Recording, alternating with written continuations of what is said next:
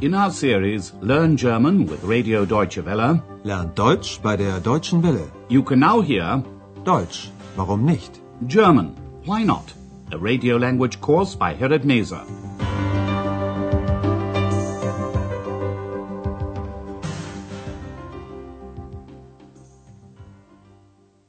Liebe Hörerinnen und Hörer, Hello and welcome back. Today you can hear lesson 23. What happened? Was ist denn passiert? In the last lesson, a woman at the hotel wanted to speak to the manager. Andreas didn't know where Frau Berger was, so he asked Hannah, the chambermaid, if she was with her. Listen to Andreas's question and note the preposition by, which is always followed by the dative case. Hanna, ist Frau Berger bei dir? Hannah knew that Frau Berger was at the dentist's. Sie ist beim Zahnarzt. The woman complained to Andreas about the shower in her room. Later, Frau Berger rang a workman to arrange a time for him to come and repair it. Listen to the dialogue and note the various expressions of time. Heute ist Montag. Sagen wir am Freitag um 9 Uhr. Geht es nicht früher? Am Mittwoch morgens um 7. Today, Andreas is finally getting round to calling Dr. Thurmann, who's a regular guest at the Hotel Europa. He'd invited Andreas to come and visit him in Berlin. Listen to their conversation. What does Andreas find out about Dr. Thurmann?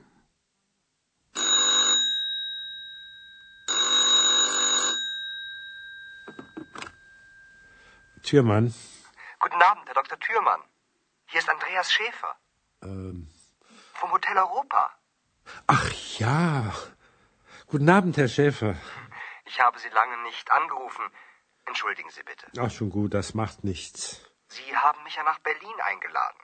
Ja, das stimmt. Ich habe Sie eingeladen. Aber nun komme ich nach Aachen. Wie schön. Im Hotel Europa ist immer ein Zimmer für Sie frei. Ich weiß. Aber ich muss in die Klinik. Ach, das tut mir aber leid. Andreas discovers two things. First of all, that Dr. Thurmann is coming to Aachen, and secondly, that he has to go to a clinic. Listen once again. Andreas apologizes to Dr. Thurmann for not having rung him sooner. Ich habe Sie lange nicht angerufen. Entschuldigen Sie bitte.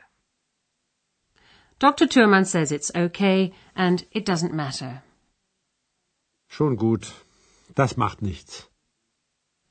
Andreas mentions that Dr. Thurmann had invited him to come to Berlin. Sie haben mich ja nach Berlin eingeladen. That's right, he says. I invited you to Berlin. Ja, das stimmt. Ich habe Sie eingeladen.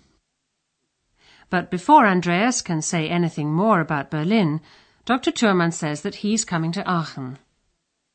Aber nun komme ich nach Aachen. Andreas reminds him that there's always a room for him at the Hotel Europa. Im Hotel Europa ist immer ein Zimmer für Sie frei. Dr. Thurmann knows that. Ich weiß.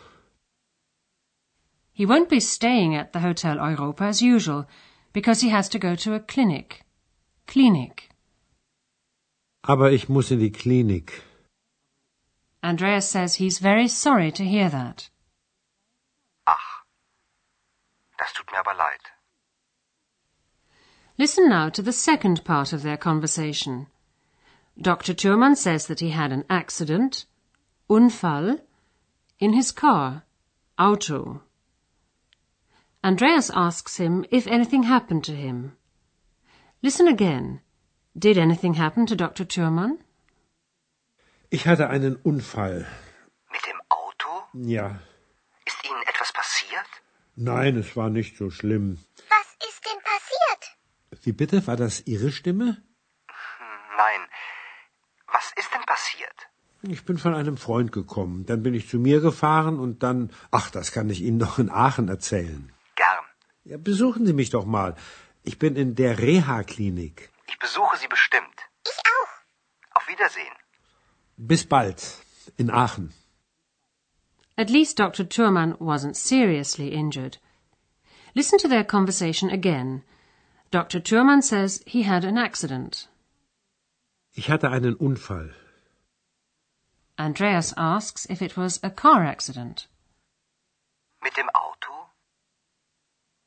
When Dr. Thurman says it was, Andreas asks if anything happened to him. Ist Ihnen etwas passiert? Dr. Thurman says, no, it wasn't too serious. Nein, es war nicht so schlimm. X, as always, is curious and wants to know more details. What happened? she asks. Was ist denn passiert? Dr. Thurman is irritated by the voice. He's hard of hearing and asks, I beg your pardon. Was that your voice? Wie bitte? War das Ihre Stimme? Andreas is rather embarrassed. Then he repeats the question that X asked. Nein. Was ist denn passiert? Dr. Thurman begins to tell him what happened. He said he was coming from a friend's house. Ich bin von einem Freund gekommen. Then Dr. Thurman drove home. Dann bin ich zu mir gefahren. But before Dr. Thurman says any more, he realizes that he can tell Andreas the story about his accident when he's in Aachen. Ach, das kann ich Ihnen doch in Aachen erzählen. Dr. Thurman invites Andreas to come and visit him in Aachen. Besuchen Sie mich doch mal. And he tells Andreas that he'll be at a rehabilitation clinic. In German, this is known as a Rehabilitationsklinik or Reha-Klinik for short. Ich bin in der Reha-Klinik. Andreas promises to visit him there. Ich besuche Sie bestimmt. And X wants to visit him too. Ich auch. And now let's have a look at two ways of forming the perfect tense in German.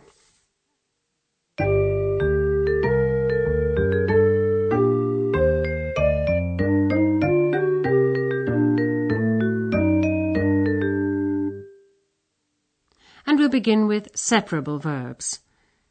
In the present tense, the separable prefix, which is always stressed, goes to the end of the sentence.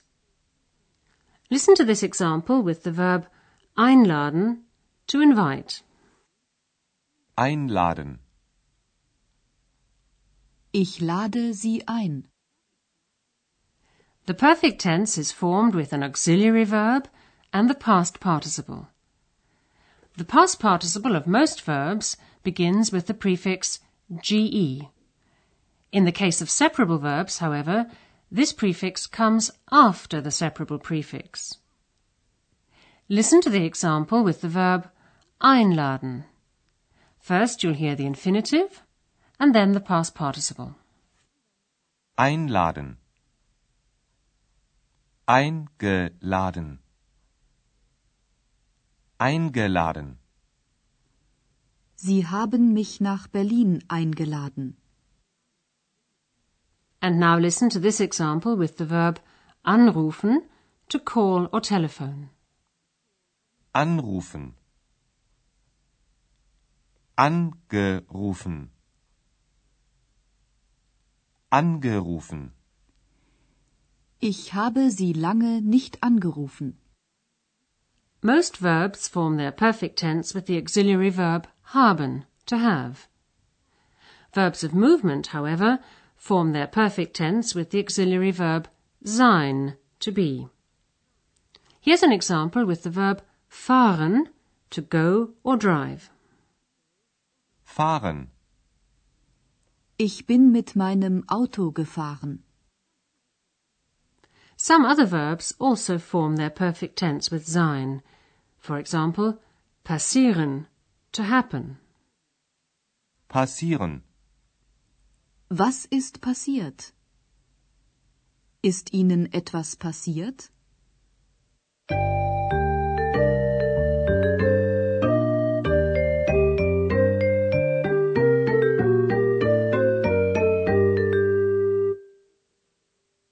Listen to the dialogues once again from the beginning.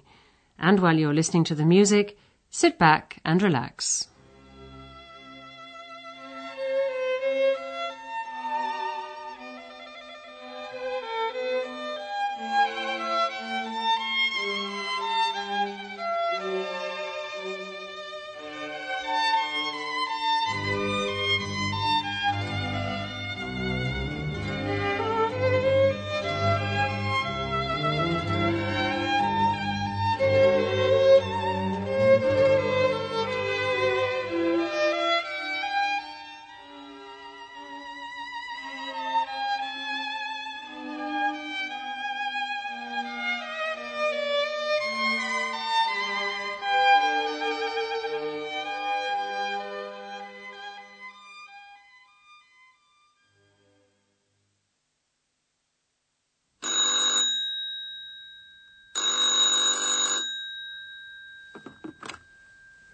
Türmann. Guten Abend, Herr Dr. Türmann. Hier ist Andreas Schäfer. Ähm. Vom Hotel Europa. Ach ja. Guten Abend, Herr Schäfer. Ich habe Sie lange nicht angerufen. Entschuldigen Sie bitte. Ach, schon gut, das macht nichts. Sie haben mich ja nach Berlin eingeladen. Ja, das stimmt. Ich habe Sie eingeladen. Aber nun komme ich nach Aachen. Wie schön. Im Hotel Europa ist immer ein Zimmer für Sie frei. Ich weiß. Aber ich muss in die Klinik. Ach, das tut mir aber leid. Then Dr. Thurman says that he had an accident in his car. Ich hatte einen Unfall. Mit dem Auto? Ja. Ist Ihnen etwas passiert? Nein, es war nicht so schlimm. Was ist denn passiert? Wie bitte? War das Ihre Stimme? Nein. Was ist denn passiert? Ich bin von einem Freund gekommen. Dann bin ich zu mir gefahren und dann. Ach, das kann ich Ihnen doch in Aachen erzählen. Gern. Ja, besuchen Sie mich doch mal. Ich bin in der Reha-Klinik. Ich besuche Sie bestimmt. Ich auch. Auf Wiedersehen. Bis bald. In Aachen. Well, that's all for today. Goodbye for now, and do join us again for the next lesson. Bis zum nächsten Mal. You've been listening to our language course.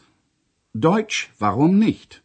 A production of Radio Deutsche Welle in cooperation with the Goethe Institute in Munich.